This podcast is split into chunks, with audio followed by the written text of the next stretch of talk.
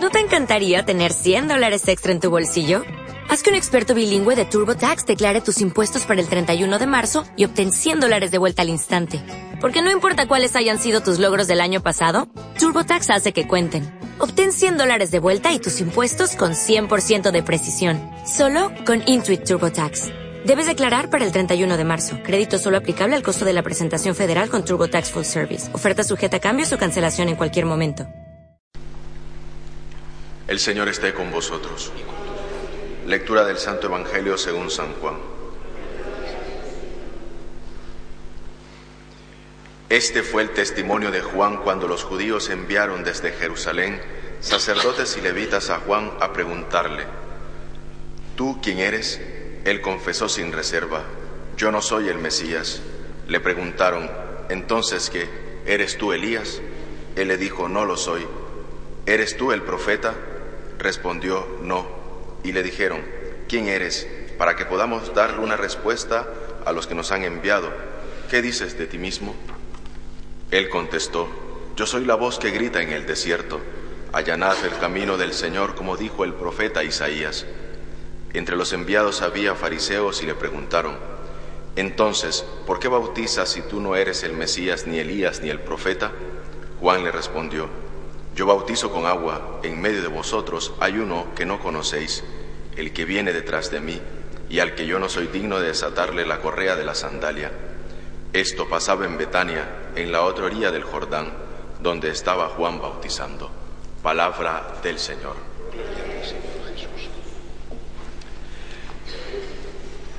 Este texto que acabamos de escuchar es el famoso interrogatorio a Juan Bautista, Juan responde con una gran humildad, dejando claro quién es Él y dejando claro que Él no es Dios ni el Mesías.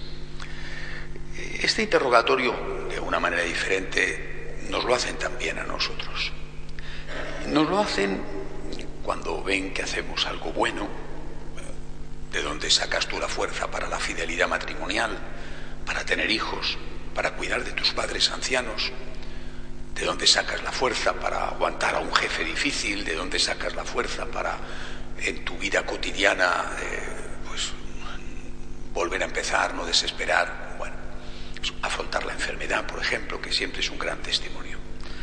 Pero eh, realmente cuando nos hacen este examen es cuando hacemos algo malo cuando hacemos algo malo, eh, a veces en la propia casa, nos miran con lupa y son jueces severísimos. Eh, no nos pasan ni una. Eso tiene también su parte positiva. Eh. Pero a veces nos sentimos maltratados. ¿no? Decir, hombre, esto que estás haciendo es un juicio exagerado porque no estás viendo la parte positiva que también tengo. En cualquier caso, es muy importante que sepamos responder a estas acusaciones que se desprenden de nuestro pecado. Si un día pierdes los nervios, si un día has estado más perezoso, si un día eh, has hecho algo que no debías hacer, enseguida van a ir a buscarte eh, en casa, en el trabajo, los que te conocen, ¿para qué te sirve ir a misa? ¿De qué te sirve tanta oración? Bueno, esto nos lo dicen muchas veces también por otros motivos. Cuando hay algún problema, enseguida vienen. Eh, siempre ha ocurrido así. Yo creo que es importante situar el valor del testimonio en su puesto justo, darle la importancia de vida y no más, tampoco menos. Es decir, nosotros no nos predicamos a nosotros mismos. Nosotros no somos punto de referencia para nadie. Nosotros no somos ni principio ni final de nada. Nosotros somos unos seguidores de alguien. El hecho de que un papá, una mamá, un, catequista, un sacerdote, un obispo, un papa, cometa una fechoría, eh, pequeña, mediana o grande, eh, siempre te interpela y siempre te produce inquietud. Bueno, lógico, ¿no? Cuanto más elevado, pues más inquietud y más te interpela. Pero eso no tiene que suponer un cuestionamiento de raíz y de fondo. Problema sería que lo cometiera, lo hubiera cometido Jesucristo. Eso es otra cosa.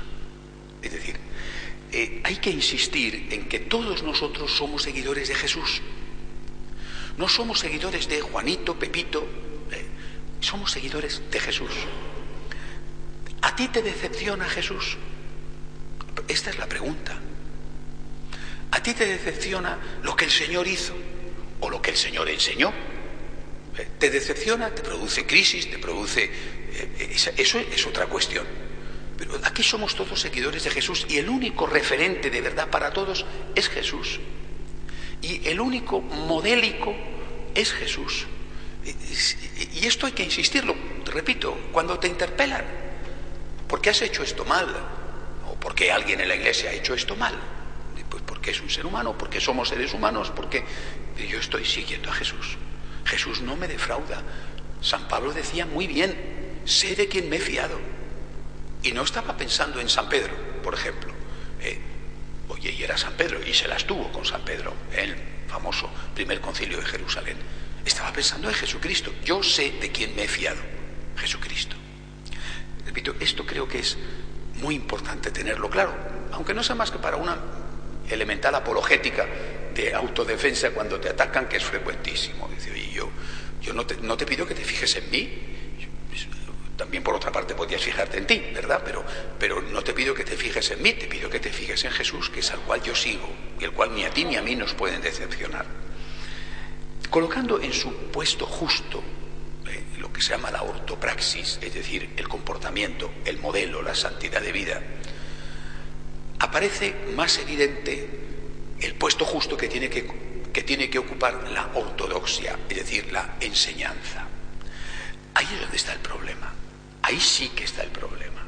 Porque Jesucristo nos preparó para aceptar el escándalo del mal ejemplo, del mal ejemplo dado incluso por aquellos que son referentes. No hagáis lo que hacen, dice, haced lo que dicen. Es decir, el Señor daba por supuesto, y lo dijo reiteradamente, que siempre habría escándalos y que claro que te interpelan, ¿cómo no te van a interpelar? Pero que al final, repito, hay que seguir al Señor, que es nuestro modelo. Pero no nos preparó para estar engañados, ser engañados por aquellos que tienen que darnos luz. Ese es el verdadero problema. El más importante problema, no digo que el otro no lo sea, pero podemos estar preparados de alguna manera una persona normal, lo está. Una persona que quiere buscarle cinco pies al gato es otra cuestión, ¿eh? porque lo que busca es encontrar un defecto en el otro para justificar los suyos propios, eso es otra cuestión. Pero el problema es cuando el que tiene que dar luz da oscuridad, sea el papá, la mamá, el maestro de religión en el colegio, el catequista en la parroquia, el sacerdote en su homilía, el obispo en sus enseñanzas o el Santo Padre, el que Dios no lo quiera nunca. Porque entonces estás desarmado, totalmente inerme. Si yo voy al médico, me fío del médico. No estoy preguntándole al médico cuál es su comportamiento, no me interesa. Le deseo el mejor comportamiento del mundo. Yo no voy al médico buscando un ejemplo moral. Oye, que si lo es, fantástico. Pero no voy al médico buscando un ejemplo moral, voy al médico buscando un profesional que me dé un diagnóstico y una terapia si el médico es buenísimo, canonizable, un santo, pero es un mal profesional, ¿de qué me sirve a mí su bondad? Me podrá tratar con cariño y con afecto y me podrá decir muy amablemente un diagnóstico equivocado. Ya verás. Eh, si el médico, en cambio, es un, crápula y un libertino y, sin embargo es un buen profesional, pues a lo mejor es, una persona antipática que no te atiende, que tal. Bueno, pero te está acertando. ¿Qué, es lo ideal? Ser santo y sabio. Eso es lo ideal en toda la vida, en el médico, en el político, en el profesional de, la abogacía, en el cura. Eh, eso es lo ideal. Bueno, ¿y si eso no existe? Es decir, si, si una persona acude a un confesor, por ejemplo, y el confesor le dice amablemente, cariñosamente, con una extraordinaria sonrisa, esto no es pecado, hombre, esto no pasa nada, y sí que lo es. Si le dice, puedes comulgar, estate tranquilo, la misericordia de Dios es infinita, no estás en estos carcas antiguos, tradicionales, miserables, inmisericordes, eh, etcétera, etcétera, que son todas las cosas que nos están diciendo últimamente, ¿verdad? Estos que deberían de estar quemados en todas las hogueras del mundo, bueno, no les hagas caso. ¿eh? Dame caso a mí, que soy misericordioso y cariñoso y comprensivo y, estupendo y tal. Y tú haz lo que te dé la gana. Pues, pues el penitente podrá salir de allí diciendo, hay que ver qué cura tan estupendo. Pero pobre de él, porque el diagnóstico que le han dado es equivocado y su enfermedad no solamente no se va a curar, sino que va a empeorar. Por eso, insisto, coloquemos el buen ejemplo en su lugar y así colocaremos la buena doctrina también en su lugar. El buen ejemplo tiene una gran importancia, enorme. Qué maravilloso es encontrarte con un sacerdote simpático y acogedor y que te vas a confesar y que no te echa la bronca y que eh, es, es cercano, se interesa por tus problemas y que además él en su vida personal es de verdad honesto, de piedad, de, vida austera, eh, preocupado por los pobres. Qué maravilloso es esto, qué ejemplo, cómo atrae este sacerdote. Pero pidámosle al sacerdote, sobre todo, que tenga una buena doctrina y que nos dé una buena enseñanza.